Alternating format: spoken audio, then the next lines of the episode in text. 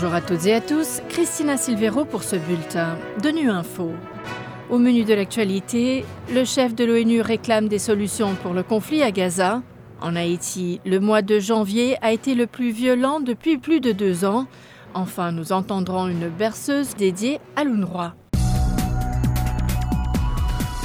Après quatre mois de combat dans l'enclave palestinienne, Antonio Guterres a estimé jeudi que la situation ne faisait qu'empirer. Lors d'une conférence de presse sur ses priorités pour 2024, le chef de l'ONU a jugé particulièrement crucial de trouver une solution au conflit à Gaza qui a de profondes conséquences mondiales, Jérôme Bernard. Le secrétaire général de l'ONU a noté qu'en plus des morts et des destructions causées par les opérations militaires, la famine et la maladie s'abattent sur les Palestiniens de Gaza. Dans ce contexte dramatique, Malgré quelques mesures limitées, les opérations humanitaires continuent de se heurter à des refus d'accès, à des retards, à des obstacles et à de multiples dangers, notamment des tirs réels. L'un des convois des Nations Unies a été endommagé par l'artillerie navale israélienne en début de semaine, et seuls 10 des 61 convois humanitaires prévus vers le nord de Gaza ont atteint leur destination en janvier. Antonio Guterres s'est dit particulièrement préoccupé par les informations selon lesquelles l'armée israélienne aurait l'intention de se concentrer ensuite sur Rafah, dans le sud de l'enclave, où la moitié de la population de Gaza est désormais entassée. Ils n'ont nulle part où aller, ils n'ont pas de maison et ils n'ont aucun espoir, a dénoncé le secrétaire général. Il a une nouvelle fois appelé un cessez-le-feu humanitaire immédiat et la libération immédiate et inconditionnelle de tous les otages. Le haut-commissaire des Nations Unies aux droits de l'homme, Volker Turk, a émis vendredi un avertissement urgent quant à l'aggravation de la catastrophe des droits humains en Haïti. Selon les derniers chiffres, le mois de janvier aurait été le plus violent depuis plus de deux ans, avec au moins 806 personnes non impliquées dans les violents échanges en cours tuées, blessées ou kidnappées, et quelques 300 membres des gangs tués ou blessés, portant à plus de 1100 le nombre de personnes touchées.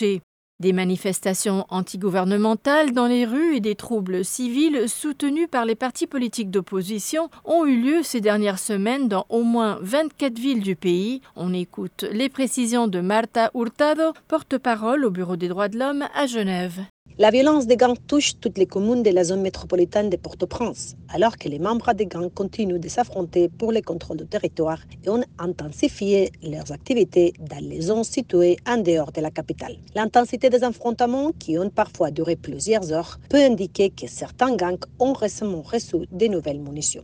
Les habitants des zones contrôlées par les gangs ont été directement visés. Les gangs continuent également d'utiliser la violence sexuelle contre les femmes et les filles comme une arme et de s'aimer la peur en partageant sur les réseaux sociaux locaux des photos et des vidéos effroyables d'individus tués et de femmes violées. L'impact de ce torrent de violence sur les enfants reste extrêmement inquiétant.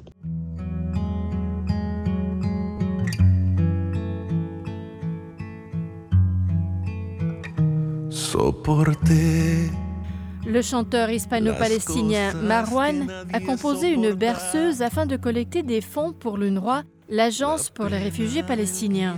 Son père a grandi dans les tentes de l'UNRWA dans le camp de réfugiés de Tulkarem, en Cisjordanie occupée, des tentes qui, 70 ans plus tard, abritent des milliers d'enfants fuyant les bombardements israéliens sur Gaza. ONU Info en espagnol lui a demandé de revenir sur cette chanson.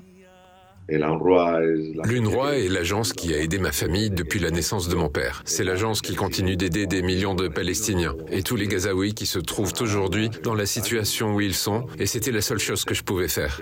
J'aimerais pouvoir contribuer beaucoup plus honnêtement, mais la vérité est que sans solution politique, nous ne pouvons guère contribuer plus qu'en faisant ces petites choses, en manifestant et en essayant d'apporter notre aide du mieux que nous pouvons. Dans la chanson, je parle des tirs sur la garderie, du ventre de l'artillerie. Je parle des bombardements, je parle de tout cela. Mais dans chaque strophe, il y a un refrain qui dit que malgré tout, je tiens toujours debout. Malgré l'abandon, l'oubli, le rejet, les bombardements, malgré les morts, je tiens toujours debout. Je pense que je mets en exergue la résilience du peuple palestinien, sa capacité à résister aux pires conditions. Je ne sais pas combien de temps ils continueront à endurer, mais je voulais souligner la résilience du peuple palestinien, parce que je pense qu'elle est unique.